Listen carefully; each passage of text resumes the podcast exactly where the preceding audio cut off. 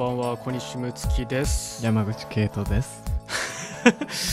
今日しっとりしてますね、はい。えー深夜23時を回りました。皆さんいかがお過ごしでしょうか、はい。えー本日は4月19日月曜日でございます、えー本日は良いきゅうりの日ということでね419が良いきゅうと読めることから、えー JA 愛知共済連のきゅうり生産者で組織された、えー西三河春冬春きゅうり部会が制定したという、えー冬でも温暖な気候と豊富な、えー日射量そして高い栽培技術を生かして生産されたこの地域の美しいきゅうりをアピールすることが目的なんだそうです。どうですか？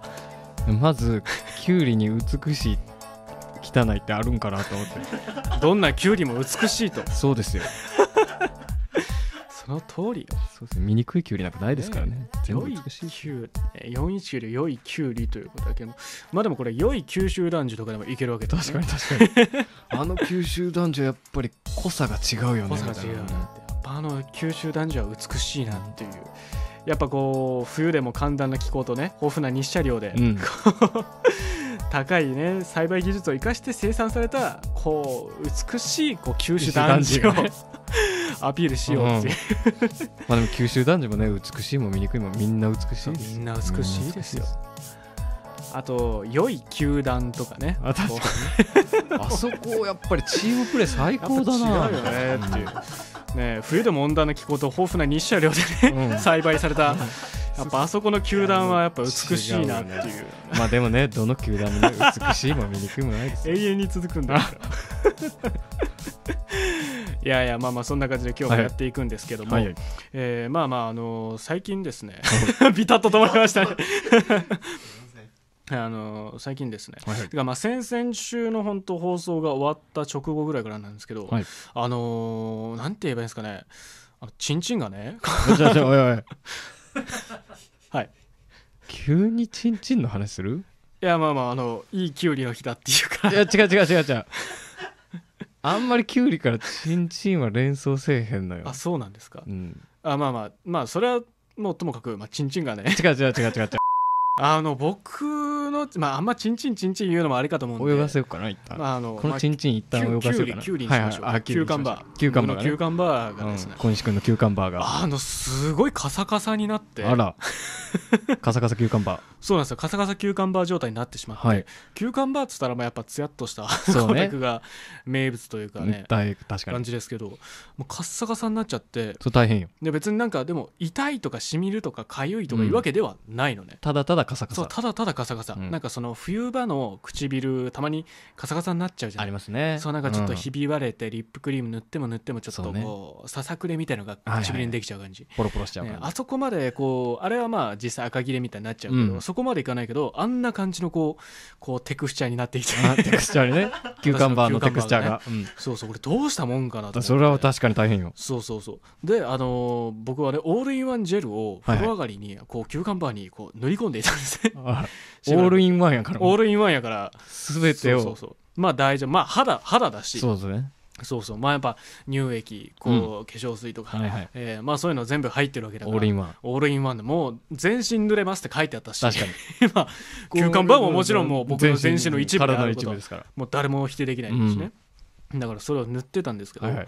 それでもやっぱねうん普段その休館バーにその美容液的なものを塗塗りそうねつ習ける、ね、慣習慣ないじゃない。からそうそう。やっぱたまに忘れちゃったりとかして、うん。でこうやっぱねこうカサカサが悪化してっちゃったりとかしてでねそうちょっとねそのなんだろうなこう草原の麓あたりがはいはいはい。ちょっとヒリヒリするようになって、はいはいはいこれ良くないなと思って、はいはい。あのオロナインを探しましたあオロナインを塗って、うん。えーオールインワンゼルをね、うん。こう塗るっていうこう二段二構えでこうやっていくのをしばらく続けてましたら、は本当はあの45日前ぐらいに、はい。やっとこの休館バーがいや。こうツヤツヤに戻りまして。よかった。そうこれ良かったなと思ったんだけど、うん。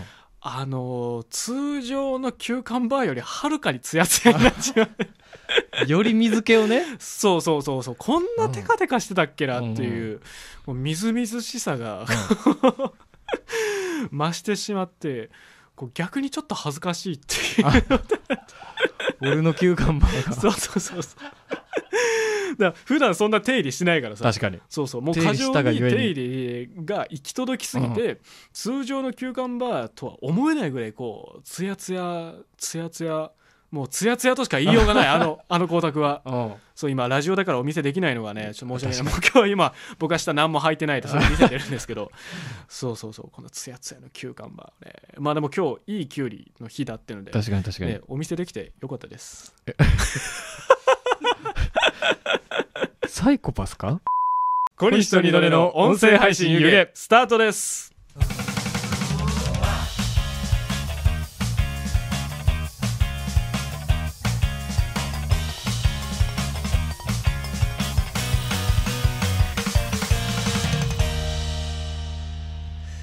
はいやっております。はいやっております。すいませんね。こうチンチンの話から始めてしまって。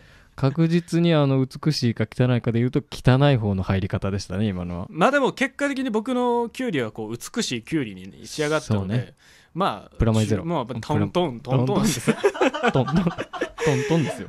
さて今回のトークテーマは友達の作り方ということでね、うん。まあ4月の半ばになってきまして、まあ、学校もね、はいはい。先週ぐらいから始まったという方も多いんじゃないでしょうか。はい。そんな中でねまあいろんな行事というかね最初の挨拶みたいなものもねあって、まあ、大学とかとかだとあの履修登録とかも終わってうん。授業も始まって、まあ今だとねオンラインとかでどういう感じかわかんないですけど、まはい。あ新しい友達とかね新しい人との出会い職場だったりとかね、うん。えーできてるんじゃないでしょうかということでえー皆さんの友達の作り方というか、うん。えー友達ができた時のエピソードであったりとかね、そういった懐かしい話いろいろこれから緊張していること考えていることいつも友達を作る時、えー友達ができる時になんか思っていること考えていることなどメールで送っていただけたらなと思いますのでね。放送中でも、そえー、ツイッターの方からねリンク辿っていただけたらすぐ見つかると思います。二度寝ワークスの、えー音声配信有形特設ページからメールフォームございますのでそちらの方からメッセージを送っていただけたらなと思いますはいやっております。音声配信湯気でございまやっすております。いやーまあ今ジェングルでも流れておりましたけど片付けの件ね。あの2週間前ね。そうですね。あの今週あ今週この今日までにどれだけ片付いてるか皆さんそうですね。期待しておいてくださいって、えー。あの小西さんどれぐらい片付いたんでしょうか？えー自主的に山口くんがクローゼットの中の服を出してくれた そうですね。大変恐縮でございます。いえ片付いてすらないですねそうです。よなんならあの僕があの今仮で寝てたうん。あの、小西君がもともと使ってたであろうベ折りたたみベッドはいッドね、あれをもうあの外に外にというかまあ廃品回収的なものに出して、はいはいあのまあ僕の母回収したんですけど。はい。あのだから今ベッドがない状態で僕。あの組み立てないといけないですよね。あの骨組みだけの、残ってて、うん、ただもう僕もあのぐうたらなんでそうですよね片付けないまままあまあ放置しております。今日帰ったらベッド組み上げますか？わかりました。そうしましょう。なのでね皆さんあの 2週間後。そうですね。ベッドが組み上がった以外の報告をできるように。ちょっとね楽しみにしておきたいそうしまですねしょう。はい。はい。あらお便りが届いております。ありがとうございます。私紹介させていただいてもよろしいですか、はいお願いします、えーペンネーム音声マークさんからですね。あの、はい。絵文字の音声マーク。前回もね送っていただきまして、ありがとうございます。ありがとうございます小西さん山口さん二度寝ワークスの皆さんこんばんは。こんばんは。こんばんは。年を重ねると何かきっかけがないと親しくなるのに時間がかかると感じる日々です。昼間の FM なのかな？こ れ私は仲良くなりたい人に嫌いな食べ物ある？と質問することが多いです。はいはいはいはい。かっこ。人は仲良くなるときに好きなもののよん？好きなものの一致よりうん。嫌いなものが一致した方が早く仲良くなれるそうです。確かにそうですね。かっこ閉じ。うんで皆さんの仲良くなるための質問やこれこれを聞いちゃうといいことがあるかもというのがもしあればうん教えてほしいです。なるほどね PS 的なことではいもうちょっと書いてますね。先日二人店の小西さんの作品にもあった苦手な食べ物の話好きな動物の話興味のない音楽の話うん。つまらない夢の話ができる友達が素敵だなと思います。今後も楽しい配信楽しみにし楽しみにしておりますと。ありがとうございます。これはかなりちゃんとしたリスナーですね。京都の方ですね、うん。そうなんですよ。このねなんかあの放送のタイミング的に間になっちゃってて全然この放送内で触れてなかったんですけど僕、はい。京都の木屋町にある、えーギャラリーバーココトという場所でですねあの米村優斗君彫刻家のね、えー彼と二人展をやっておりまして、うん。そうそんな風に過ごしたいと、まあ、僕は基本的にテキストの作品で、えー米村君は彫刻の作品を出して二人展というのをねやってたんですけどそこでね、えー出していた、まあ、文章の一節ですねこれ。そうです。あこれ嬉しいですね展示来ていただいてるっていうのね。ありりがとうございます。ありがとうございます。まあでもそのね、えー、その苦手な食べ物の話好きな動物の話興味のない音楽の話つまらない夢の話そういうあったんですけどまあでも確かに嫌いなものの一致っていうのはね、うん。まあ好きなものが一致するよりもね嫌いなもの一致した方が仲良くなりやすいっていうのはねちょっと悲しいことに分かりますよね。うんわかりますね。ね。やっぱお互いスピッツが好きだってなっててもなんかもう片方がスピッツとワニマが好きってのとこ確かうねスピッツとこうサニーデイサービスが好きってのって全然違うじゃん、にうん。なんかたまたまスピッツも入ってたんだなっていう感じじゃない、うん。スピッツとワニマが好きな人は。親が好きだったとかでなんか自動的に好みの中に入ってたんだねっていう。ね全然違いますからね。そうそう。だからまあやっぱ嫌いな食べ物。なんかあります？あ質問嫌いな食べ物ですか、うん、山口君は？僕が嫌いな食べ物はですねあのビシャビシャのサラダが嫌いです。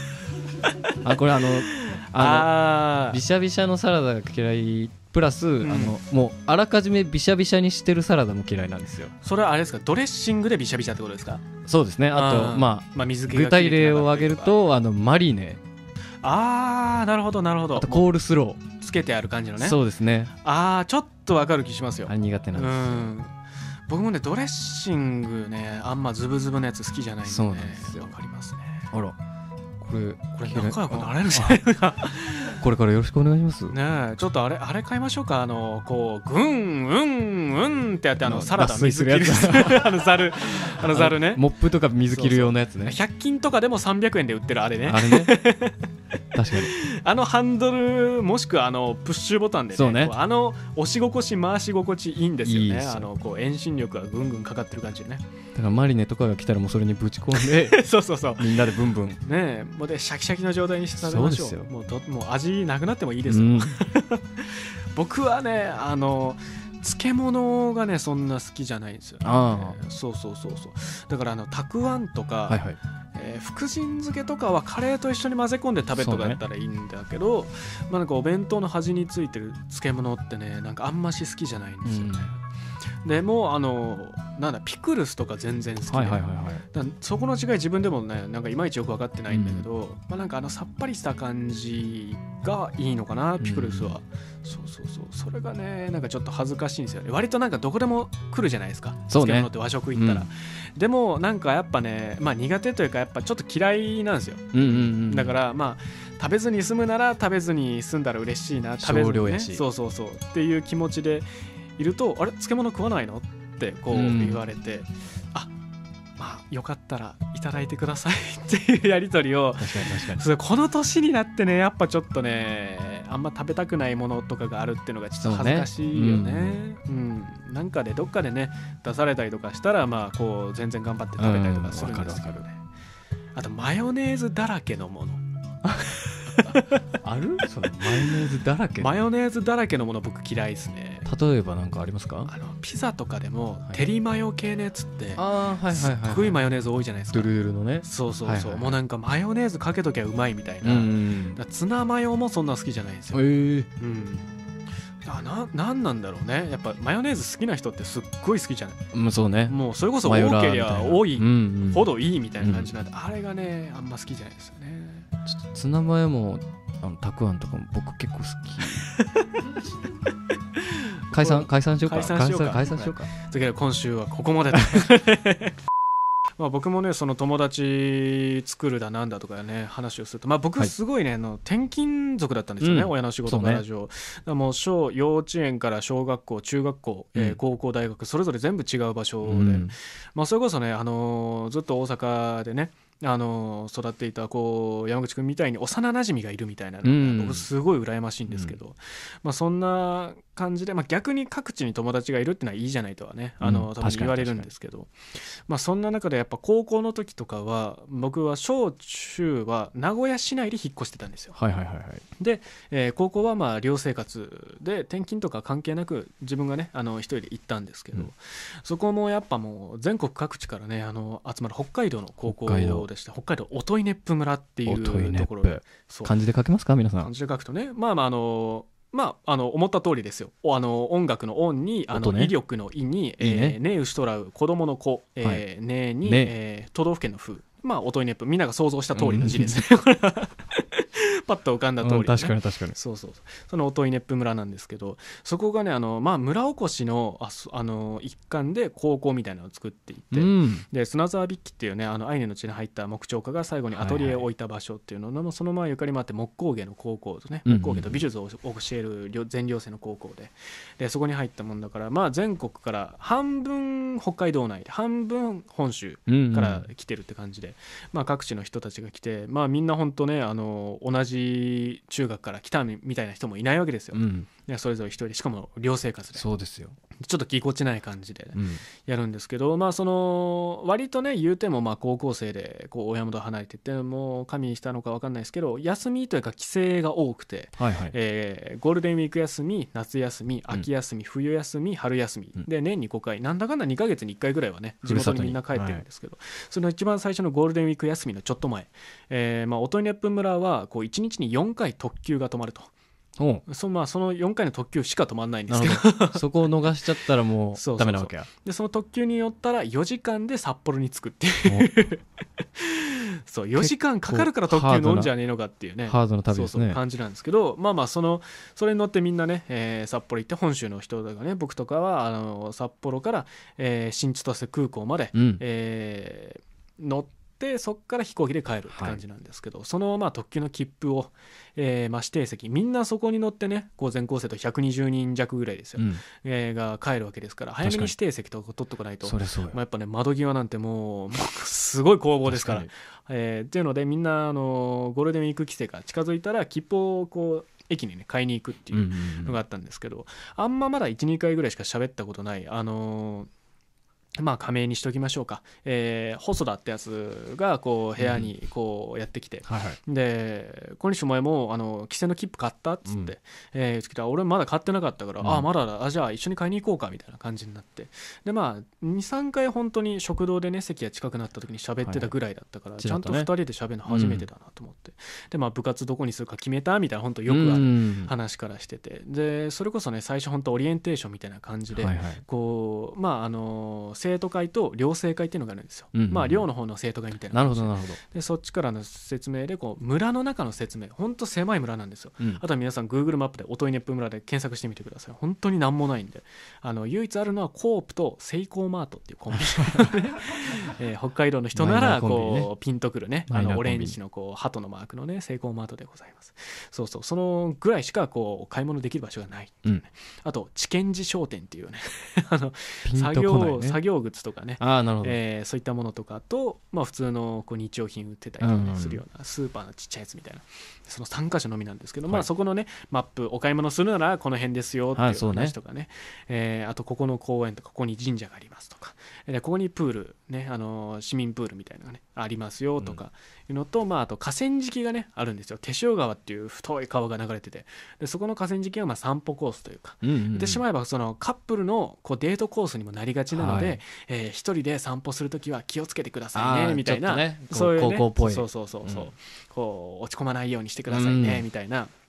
そういう冗談も交えながらはい。紹介してたから、その切符買った後にちょっと河川敷歩いてあの寮まで戻るかってなって、河川敷をね歩いてたんだけどその時にその細田がこう「いやでも俺この前一回河川敷歩いてた時になんかちょっと嫌なもん見ちゃったんだよね」つって、でまあ俺はそれこそその寮生会のねそんなマップの案内をはいはい。聞いてて覚えてたから、あ先輩カップルにもう遭遇しちゃったんだなってそれいう気まずいよ。そうそうでまあやっぱ寮だから一応ねそのルールみたいなのもあって、うん。先輩に会ったら「おはようございます」とか「こんにちは」とか挨拶をすると。で後ろに通る時とかも「失礼します」とかね、うん。こう言わないといけないよっていうのはまあルールとしてあって、でだからもうその先輩カップルっていうのはまだ入りたてでさうん。どういう感じか分かんないじゃん距離感とか。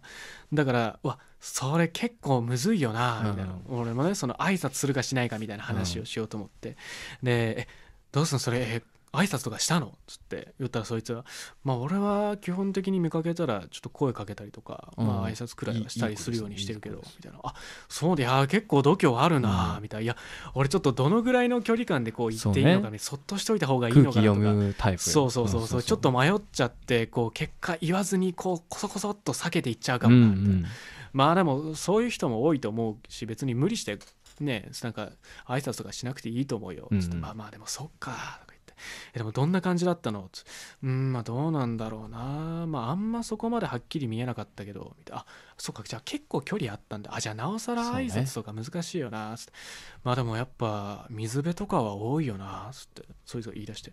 水辺多い。まあまあ まあまあまあそれこそ京都もね河川敷とか多いですし。等間隔ありますから、まあ噴水とかまあそういったね。まあデートスポット。まあまうん。あそうか、そういうとこだと多いかな。つって。でそいつもねまあ俺もはっきり見えるってわけじゃないけどまあ言うたらもうなんだかか片目にしか見えないんだよね。え？え？え？そうどうどういうこと？めちゃくちゃこう乱視みたいな？すごい乱視なのかなと、うん。まあそのその時にまあどっかからねこう山猿がこう砂を投げてきて片目が潰れてたのかもしれない。ありえるありえる試される大地ですから音イネッねプならありえますよ、イノシシと格闘中でこう両目でねこうがっしり振り向いてこう死認できる状態じゃなかったのかもしれないですからね。北海道じゃ日中3時でございますうん。あそうそうなの？みたいな。言ってこう言ってたら、まあ、どうやら、うんそいつはあの 幽霊が見えるアピールをしたかったみたいで。なのに俺はずっと先輩カップルと会って気まずいエピソードではしゃいでるやつで。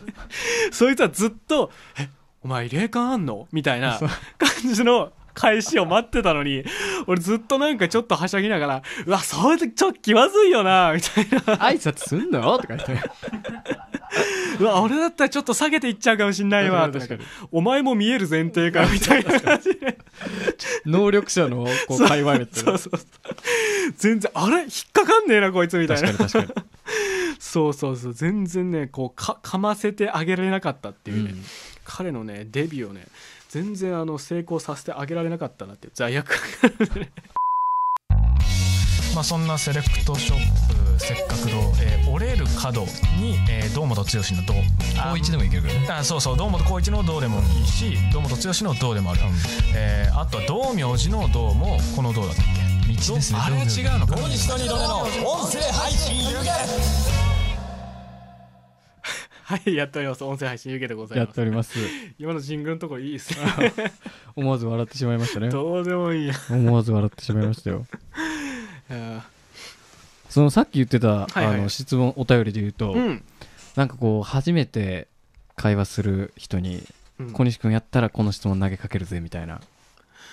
近づくためのみたいなそうね、うん。なんか最初の挨拶の時そうだまあ支持政党かな。やっぱ。怖っ、うん。そこ一致してるかしてないかでどうする？仲良くなれるかな急に幸福実現党とか言われたら。あ別に悪く言ってるわけじゃないですよ。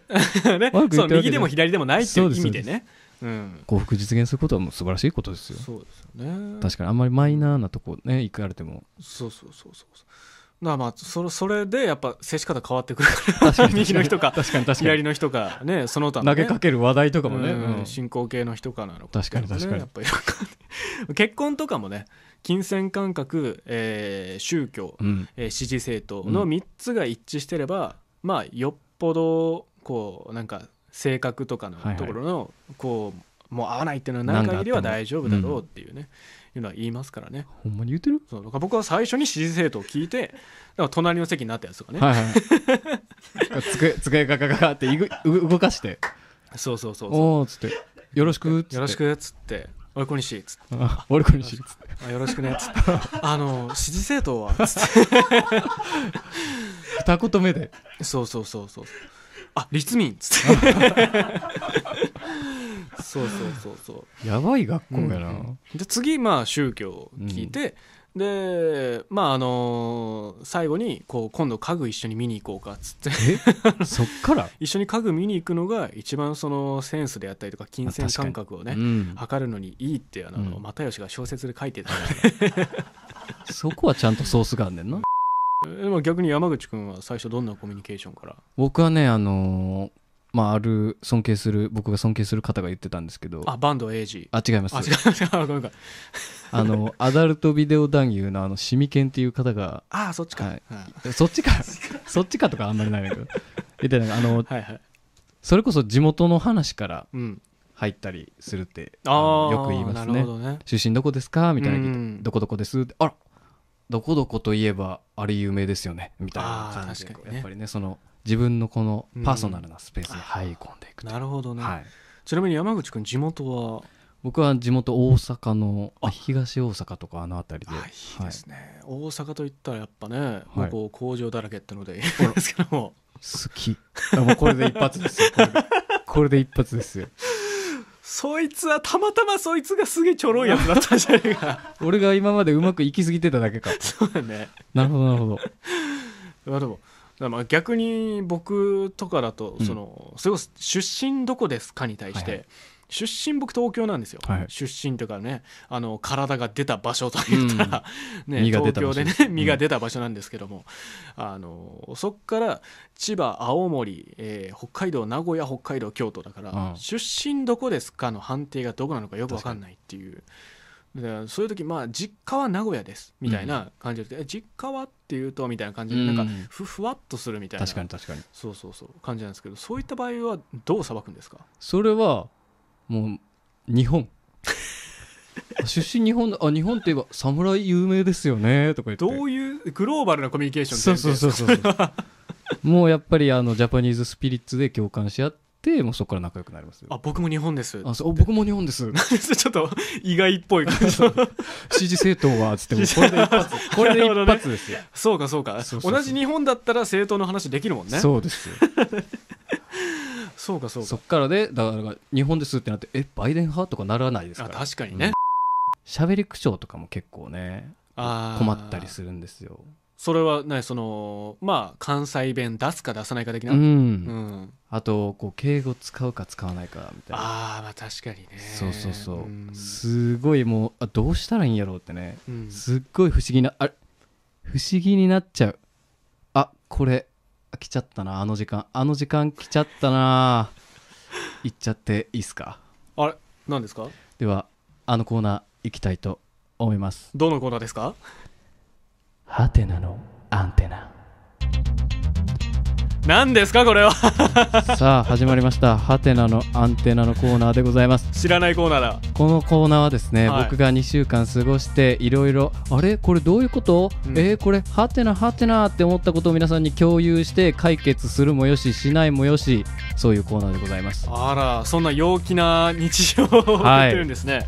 では今週のハテナはい、参りましょう。お願いします俺だけにタメ口聞く警備員。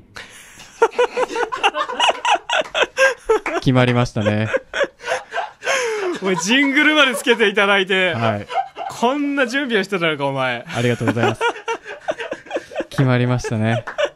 嫌やなそれは。そうなんですよ。そのさっき言ってた話なんですけど はいはいはあのファーストインプレッションってめちゃくちゃ大事ないですそうねこいつどういう人やなみたいな感情ってめちゃくちゃ大事じゃないですか、うん。だ第一印象ってこう喋り方で決まると思うんですよ。うん。急に関西弁で「ほんまお前な」みたいな感じで言ったらあこの人ちょっと上から来るなみたいな、うんだから最最初はね僕はねどちらかというとその低めに入るんですよ。年下だろうと年上だろうとうん。同い年だろうと敬語使って。はいはいはい。であのまあ今働いてる職場があるんですけど、うんまあその門的なところ入り口があるじゃないですか、うんでそういうあのなんか敷地内に出入りするところって大体警備員さんとかいるじゃないですか。そうですね。うん。で警備員さんがいてうん。でこういろんな人に挨拶してるわけですよ行き交う人々に。お仕事ですからね。ね。うん。であのーまあいろいろいろんな年齢の方が出入りしていらっしゃって、うん。僕の年下の人もいれば、うん。年上の人もいらっしゃる、うん。で警備員さんが「おはようございます」「おはようございます」ってで僕が通り過ぎる「うん。おはよう」なんで？なんで？なんかそのこうどっしり感だと逆に信頼されてんのかもしれないね。なんでなんかなと思って。でもうもちろん警備員さんは僕より年上の方なんですよ、おじね。おじ様ですよ、うんで帰りもですよ。あお疲れ様でした。お疲れ様でした。お疲れ。なんで？友達なんかな。なんかね分かんないです。それがなんか僕が最初になんかこのあの彼にとって何かこう、あこいつしたやなって思わせる何かがあったのか。そうね。それもかその警備員さんにはなんかこう僕らには見えない何かが見えてるのか、確かにうね。ん、なんかもうあれなんじゃないですか？初対面の時なんか便所サンダル履いてイロハスの2リットルボトルを片手で持ってたとか。スウェット姿でスウェッねト姿で。でちゃんと ちゃんと襟のついたシャツ着てねちゃんとこうなんか入門証みたいなのも丁寧に入りましたよ。ファンタ2リットルボトル持ってた。抱えてない抱えてない ファンタ2リュットルボトル裸で持ってたらちょっとバカにしていいやつだけ確かに。それはタメ口で言ってもおかしくない 多分バカだしね、うん。でもちゃんとした格好でね行ってたんですけど、警備員さん僕にだけなぜかタメ口なんですよ。お疲れ。そう。で逆にその山口君の方から警備員に「お疲れ」っ て言ってみるのもいいかもしれないねそれはね。待ってるかもしれないしね向こうは。そうね。うん。向こうもねその向こうが「お疲れ」って返してきたら「最近どない?」っつって。ぼちぼちやでとか言って。そっそうねから仲良く、うん。空気感合わせていくの確かに仲良くなっていく上で大事かもしれないですね友達作りとか。そうやって来てるんやったら、うん。こっちも言っていいわけ、ね。そうなんですよ。別にそのなんかこう上司とかそういう関係じゃないですからね、うん。で一番の疑問はちょっとまあ僕自分で言うのもなんですけど、うん。まあ童顔じゃないですか。まあそうどちらかというとどちらかというと。だからそのまあ若く見えてあこの子若い子やからまあタメ口でいこうか。これは理解できるんですよ、うん。これハテナ生まれないですはてな生まれないですね、これハテナ生まれない。アンテナ立たないですね。アンテナ立たないです。これねはい。ところがどっこい、うん。僕はあの自分が出入りしてる時にうん。他の人たちの挨拶も見てみたんですよその警備員さん、僕より確実に年下ってもう分かる見た目の子には「おはようございます」って言ってるんですよ やっぱ格別バカにして良さそうな雰囲気が出てしまってるということかもしれないですね。なんかねあんまりこう人のこと悪く言いたくないですけど、その僕僕あのもう割と見た目はもう本当に中の中みたいな感じな ザ・シンプルな見た目なんですけど。まあそうですね。うん。うん。背丈もそんなに高くない、うん。黒髪の短そうですね髪の感じなんですけど、爽やかな、そうですよ。僕よりもう確実に年も若い。うん。で髪の毛ももうピンク色、うん、でなんかこうリュックもガラガラガラガラってあの、あれですよ。あの総柄みたいな。はいはいはい。もうあのね。そう。なんとか柄の柄ね。そう。みたいな人に対してもちゃんと警備員さん「おはようございます」なんで？結構怒ってますよね。怒ってます。よ 怒ってます。確かにハねテナですよ。これはハテナですよ。なんかねそのこう別にタメ口がいいか悪いかは置いといて、うんやっぱ誰スタートでもその最初は敬語とか丁寧語じゃないってのはあります。そうなんですよ。ね友達同士、まあ、例えば完全に全てが対等なポジションであることが確定してるはい。学校の教室、うん。こういう新学期とか絶対同い年うん。みたいな、でみんな同級生っていう状態とかだったらそれこそなんかこうねあの部活決めたとかいうので話し始めるのはまだ分かるんですけど、わかりまあ、やっぱこのぐらいの年になってくるとその辺もよく分かんない状態での初対面多いですからね。年下だったとしてもこうあとこの年齢差分かった瞬間にタメ口に完全に切り替わるのもちょっと嫌じゃないですか。確かに。フェードインしたいですよねどちらかというと、ねえ。うんなんか楽器屋さんとかでもね僕こうなんかちょっとギターとかをね、うん。見ててこうちょっと試奏させてもらったりとかででなんかおいくつなんですか？っつってこうすごい丁寧に接客してもらってたのにこうあのあ今どのこのぐらいで？つってあそうなんや。つって。パチーンってね。サークルとかやってんの？みうん。たいな話で。ああれ？っつって。そうそうそう大学の時とかねこう言われたりとか確かにそうそうそうそう。なんかバンドがやってんの？みたいななんかあなんかちょっとこういうのやろうかみたいに言ってる人はいるんですけどあじゃあもうその子とかも一緒に連れてきたらいいやんか、うん。みたいな。いや女の子な。みたいな。なんならさっきよりちょっと入ってきてるのねこっちのこっちのゾーンに。なんかこうなんか友達になろうとしてる。その商品売ろうとしてるとかじゃどなくて。っちやよな。あれ腹立つよな、うん。絶対ここでは買わんとこってなるしね、うん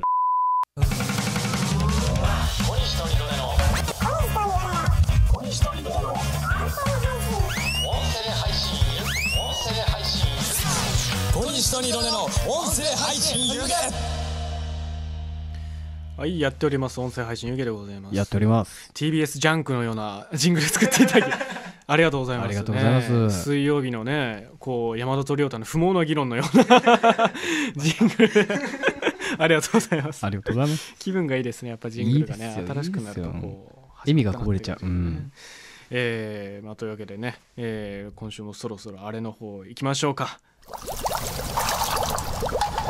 先日のあれ。あれはいありがとうございます。このコーナーは小西睦月。私が先日見たり聞いたり読んだり足を運んだりしたあれについて話すあれでございます。今日紹介するあれは？京セラ美術館平成美術歌方とデブリ。1990 1900もう一回行きましょう。あれは？京セラ美術館平成美術歌方とデブリ1989年から1000 もう一回行きましょう。あれは？京セラ美術館平成美術歌方歌方歌方とデブリ。1989年から2019年というね完璧な滑り出しを。完璧や。はいありがとうございます。ちょっと念のためもう一回繰り返して言ってもらっていいですか？平成美術歌方とデブリ1989年からえー2019年と、はい。まあ、平成の期間ですね、はいえーこちら京都市の京セラ美術館というところでねやっておりましたちょっとこの前にねもう会期が終わってしまったので、えーちょっとね紹介するタイミングとしては申し訳ないんですが1月の23日から、えーこの間の4月の11日までやっておりました、えー京セラ美術館ね岡崎にある、えーまあ、京都市立美術館がね京セラ美術館というちょっはい。と情けない名前に変わった、そんなことないですよ。情けなくないですよ。えー。すごいいい名前ですスポンサーついたらここまでやられるのかってすごい名前です。思いました僕は大好きですよ。悲しくなりましたけどね、まあでも本当にあの見た目自体はねすごいスキッとしたはい。感じでリニューアルしたというね話題のあそこでございますが、えー平成美術と、まあ、あの昭和美術とかねこう大正美術とかいろいろ明治美術とかまあありますけども平成が終わったということでちょっと平成の区間にね、えーいろいろ上がっていてあの出来上がっていたまあこう美術の流れであったりとか、えーそういうねこうあのコレクティブとかそういったものをまとめていくような、えー展示でございました、まあ、これはね誰々の展示とかグループ展とか作家さん誰のとかいうわけではなく本当にそういった平成の間に起きた、えー美術的な、えーあの美術の歴史的なものであったりとか、そういったこう名をドンと出した人の代表的な作品であったりとかそういったものをねこう出しているので、まあ、本当ねちょっと歴史の勉強のようなそんな感覚で回っていくような展示でございました、これもね結構面白くてですねまあなんかねそのなんか展示を見に行くっていう感じで行ったら、いなんかちょっとねこうちょっと物足りなさを感じる人ももしかしたらいるかなとは思ったんですけど、まあ本当にお勉強するみたいな気持ちで見たら、まあ、この辺りのことがあったんだなっていうのと、うんあと入り口のところに本当にバカでかいあの高さ本当10メートルぐらいあるんじゃないかなって黒板の壁がバーンと入ってまして、はいそこにもう本当にそのこの1989年から、えー2019年までの年表みたいなものがば横にバーっとあって。もう1月から12月までもう壁がねうん。縦にあってで横の軸では年々年々こう進んでいって、だからそのもうこう自然災害であったりとか、ね。えー首相が変わっただ、うん。あったりとかなんかこういうこうバブルだなんだとか、えーバブルはもちろん前か、えーまあそのいろいろなその時代のねあの事件とかはいはい。と同時に、えーこういう作家が出てきたとか、うん。こういうグループが立ち上がったとかいうのをね、バーッと出した上で、まあ、それぞれのこうユニットとか、えーそういった人たちの作品がこうどんどんどんとあるっていうのでねすごくねあの見応えがあのある展示でしたね。まあこう時代の中でねこう立ち上がったり流されていったりとか、えーするものとまあそのなんだろうなこれもあのホームページにもねあるんですけど、まあ、歌方とデブリっていうね、まあ、瓦礫って書いてデブリっていうね、えー表記なんですけど、まあ、経済的な停滞と未曾有の災害を繰り返した平成の時代をもとに、えーこうどういったものが生まれていったのかっていうまとめたものでしたね。これもあのアーカイブブックみたいなものがね出ておりましてそれも買ったんですけどね、でも本当になんかお勉強みたいな感じでしたね。うん。そうそうそうだから割と本当に展示を見に行くその作家の作品を見に行くって感じだと多分ねあれはなんかこれあんま面白くないんじゃないかなとは正直ちょっと思ったんですけど、結構ね美術やってる人であったりとか、まあ、この近年どういう作家が出てきたのかっていうねおさらいができたっていうのはねあの、まあ、やっといてすごい良かった展示なんじゃないかなと思いました。結構ね真面目な話になっちゃいましたね。京セラ結構あのーずっとリニューアルオープンもうんうんうんあの遅れていてこう展示もそれこそアンディ・ウォーホルとか、うん。えーいろいろなんかドラえもん展とかも確かやる予定だったんですよね、そのコロナでいろいろあのオープンが延期になる前は。だからねその辺とかもまあまあその多分今はねその作品をあの持ってくるっていうのがその海外からそうね。えーそれが難しいんじゃないかなっていうのでずっと延期になってるんですけどね、うん。その辺もあの無事になんか収まってねどんどんいろんな展示を、えーやれるようになっていったらいいんじゃないかなと思います。ただね京セラ美術館あの木彫木がね中に持ち込めないらしいんですよ、そのへえ建物がその歴史的にね、まあ、はいはい。しっかりしたものなので、そのこうもし木彫とかであの虫とかが入っててそれが美術館のね建築にダメージを与えたらいけないみたいな確かそんな感じのねあの理由からね木彫が置けないっていうので平成美術の展示でも木彫のね展示あったんですけどそれは、あの外に屋外展示みたいな感じでちょっとテラスっぽいところにね展示されてるっていうのでね、まあ、そこだけがねやっぱちょっとそういう条件みたいなのは京都はね、うん。つきものなのかなっては思いますけどね、まあ逆にそういうしっかりしたこう歴史的なこう文脈のある建物が今も新しくねこうリニューアルして使われてるっていうのはねすごく面白いところなんでね。ぜひ京都来た時は展示見に行ってみてください。こそ次7月にフランソワ・ポンポンっていうねすごく可愛い名前の。うん。作品はどんな感じなんです ね、か、彫刻家のねあの多分ホームページ見てみたら出てくるんですけどこれ大理石のね、うん。あの白熊さんの彫刻。作品も可愛いですね。ねフランソワ・ポンポンさん、うん。えーこれをね僕もちょっと気になってるのでね7月頃見に行きたいなと思ってますので、まあ、京セラ美術館。岡崎あたりは本当ギャラリーとかも多いのでねそういう美術とか興味ある方、あの京都来ることあったらね回ってみるのも面白いんじゃないでしょうかという感じまあまあそんな感じですね。はい。うん、そうそう。あとねあのーまあ他にもいろいろ展示がね、あのーやってる時期だと思うんですけども、うん。僕もあの今日ねちょうどあのー湯気でこう今度やる5はいはい。月にね、やる大西明夫君の個展の DM とかをこういろんなところに配り歩きながら、はい。あの出かけてたんですけども。あのねこの服。あ今小西君が着てる服。お気づきですか？いやまあなんかあの今日あの小西君と初めて会った時に俺そんなかっこいい人やったっけとは思いましたけど。思いましたよ確かに、人柄まで褒めていただけるん。ですね、これ着てるとね、うん、これがですねあの見てわかる通り、はい。あの抗菌仕様なんですよ。見てはわからないですよ。見ただけじゃわからないですけど。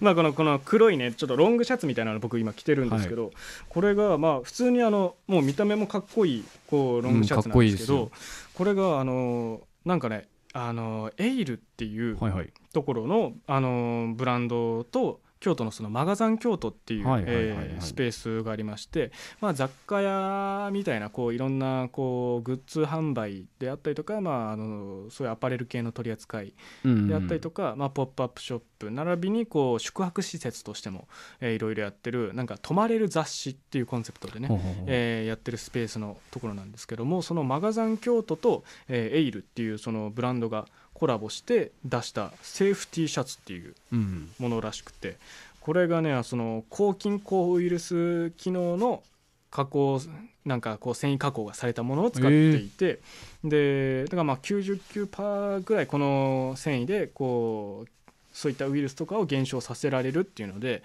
そのマスク以外でもちょっと安心してこう外に出てそうそうそうこうなんかウイルスを外から家に家にこう持ち込まないようにうん。こうしていられるよっていうねこうシャツを出してくれたみたいで。すごいですそうなんですよ。まあでもそういうね抗菌とかあるじゃないですか？なんか洗ったりしたらねこうなんか効果なくなっちゃうみたいな。そう思うじゃないですか。はこちらのねあのクレンゼというこはい。の抗菌加工技術、いはい50回以上の洗濯を施しても効果をなお発揮し洋服などに採用されてる。え？そんな加工技術でございます。そんなものがあるんですかこの世に？そうなんです。マガザンさんのホームページ見ていただけたらね。あら。開いております。クレンゼ加工をね行ったこう素材ではコロナウイルスに対する効果も確認されているということでねホームページのリンクからねコロナのね、えーその抗ウイルス機能のね詳細についてもね、書いておりますね。このエイルというブランドがもともとその日常のリスクから身を守る装備というね、うん。そういったこうコンセプトでやっておりましてね。そういった抗菌加工の、えープロダクトをいろいろ展開しているところなんですね。はい。でこのもともとエイルっていうのはなんかこう北欧神話の、えー癒しの女神うんのエイルっていうね、えー女神様がいるらしくてそこから取ってるみたいですね。そうそう。まあでもそういった、まあ、機能的なところはまあ言ったらあの僕的にはあの正直まあ、どっちでもいいくらい。うん。もう普通に見た目がかっこよくて、ねそうそう着たら、えー抗菌もできちゃう。そうそうそうそう。っていうのでねこれもその袖口のね下の脇下のところも広かったりとか確かに、ダボっと着れる感じ、うんシルエットが、ね、ちょっとオーバーサイズめそうそう可な愛いんですよ。可愛いですよ。こうなんかね帆布とかもこう前のところは使ってみたいで布地もすごいしっかりしていて、でまあこう僕今こう前開けてるんですけど開けたらちょっとこう薄手のコート着てるみたいな感じもいけますし、前締めたら本当シャツみたいな感じでも着れるし、で締めた時にこのね前側の布がねこう垂れてるところがはい。ちょっと短くて後ろ側がね、とお尻の下まで伸びるぐらいね、はいはい。長いんですよ。ちょっと塩ビ服みたいなそう感じの。そうそうそう、はいはい。そんな感じで。この布端もねちょっと丸くなってたりとか。可愛いですよ。そうそう。ポケットの位置もちょっと特殊でなんかねこう脇腹のあたりちょっと高めの位置にあるんですけど、なんか割とね着てみると本当ちょうど手入れやすい位置そうそうそう。うん。ポケットも太あ深めにあるから、うん。なんかこうコートのポケットに入れてる時あといいですね。そんなに体感としては変わんない安心感っていう感じでね。ででっかいポケットなんで本当この上側に入れたところからも本当乳首が服の内側から触れるぐらいまで高さがあるので。チクポケそうチクポケでチクポケではないんですけど。チクポケではない。チクポケとしてもあの利用可能っていう。これ嬉しいですよ。そう利用の幅のね一部にチクポケも含まれているっていうだけであってチクポケではないです。あチクポケではないですね。だから結構でっかいものとかもポケットにバコンとこう入れたりもできるしっていう感じでねすごくいいんですよね。これもしっかりしていて。えでもそんだけねなんか抗菌効果もずっと持続できて、うん。この見た目の感じかっこよくて生地もしっかりしててで、うん。なおかつチクポケもついてる。まあチクポケは別につけてるとかあだけじゃないですけ結果チクポケにでもある状態になってしまってこんだけいいねこの服だったらこれまえちょっとおたお高いんじゃないですか？ちょっと見たところねまあまあまああまあね。ちょっとうんううんん。まあ見た目もね真っ黒でこうちょっとね、うん。シックなこう感じでかっこいいですしね。まあ普通のなんかどっかのブランドとかでこのクオリティのものを出してたら多分2万5千から3万5千もっとしてもおかしくないぐらいですよ。もう4見た万5目の感じが万ぐらいしてもおかしくない感じなんですけど、こちらあのなんとお値段の方がですね1万6千円なんです。あらもうこれは買い。ありがとうございます。ありがとうございます。えーこちらのねセーフティーシャツマガザン京都にて限定60着限定で販売してるそうです。あらもう買いに行っちゃダメ。あだから あの僕が買いに行くんで宮野さんあの59着しかないです。僕も買ってますんで。驚いて。そうそうそう。ちょっとそれは気持ち悪いか あのかっこいいやつだいやかっこいいいですよ、うん、ぜひぜひ面白いですよね。そういう効果もあるっていうのね、えこちらマガザンさんからは一切お金をもらわずに宣伝しておりますので案件でも何でもないですから、ね、なんでもないですね。えーでもマガザンでもね今あの普通にポップアップ展示みたいな、えー販売をしてましてあのオルタナティブテクスチャーっていうねあのなんかこうポリ系の透明の、あの素材を使ったバッグにこうドライフラワーとかが挟み込まれていて、こうちょっとねこのカバンのなんていうんですかねそのあのスマホカバー透明なやつにさ、こうはい。ステッカーとか挟み込んで挟みますね。あんな感じでこうドライフラワーがフラワーが挟み込んであるうん。バッグっていうのでね、本当になんか空っぽで持ってても可愛らしい確かに。えそんなバッグとあともう一つこう染色の作家さんがやってるそのグッズの方の展開なんですけど、まあ、ブランドとしてやってる、えー、ミオナ、えー清水さんという、えーまあ伝統工芸を使ったこう作家活動をしている方の、はい。まあ、プロダクトシリーズですね。これがねそのポリウレタン系だったっけな、まあ、あのそのポリ系化学繊維の、はい。えーやつの絞り染めってあるじゃないですか。あありますよ。こうキュッとね、うん。あのー絞っててるてる坊主みたいな状態ですよね、こう染め物をするっていう。あれをそういう化学繊維でやると結構な圧力をかけないと、えーいけないらしくて。でその強い圧力をかけるとその染め物のやつを開いた後もこうなんかこうなんていうんですかねこうシャボン玉というか本当てるてる坊主の頭みたいなはい感じで、その形が残るっていうので、えー本当なんなんていうんですかね本当にあの水ぶどうみあの海ぶどうみたいな、感じのもっとねあの神聖な雰囲気の、透明感のある雰囲気の海ぶどうみたいな、うん。そのシャボン玉がねたくさんもう本当ぶどうみたいにこう連なってるようなそんな感じのねあのピアスであったりとか、えーイヤリングであったりとかそういったねこのもののグッズも出してましたね。これもすごい綺麗だったんでねぜひ現物気になる方はね。見ていただきたいなと思います、まあそんなお買い物とかね、えーいろんなアパレルとか作家さんがやってるシリーズとか、えーもう取り扱っているのでね、うん。その辺気になる方ちょっとねおしゃれなこうあのものをね見てみたいなとかジーンとかもねいろいろ置いてる場所なので、気になる方ぜひ行ってみてはいかがでしょうか。いや 大丈夫ですか？疲れてないですか？ー飲み物を用意するの忘れましたね、はい。えー今夜も皆さんたくさんのお便りありがとうございました。ありがとうございました。この番組はですねニトネワークスの YouTube チャンネルで過去の配信がすべて公開されています、はい。よければぜひ聞いてください。そして次回は5月3日月曜日、同じく23時からの生配信を予定しております、はい。こちらもぜひぜひリアルタイムで聞いてみてくだねさい、次の放送は5月に入ってるということでそうですね。あれゴールデンウィークゴールデンウィークで真っます。只中ですね。金週間ですね。金週間ですね。金週間ですよ。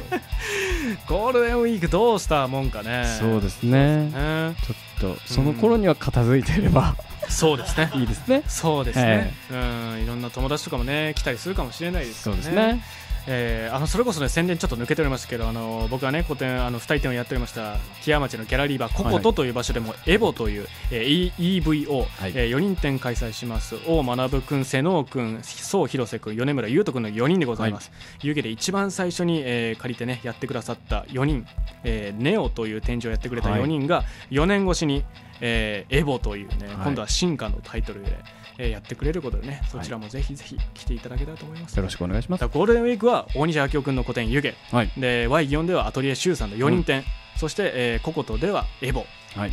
もう大忙しでございます。目白押し。そう企画いろいろやっておりますので、はい。ぜひ皆さん展示いろいろ回ってみてください、はい、はい。終わりますか？それでは皆さんおやすみなさい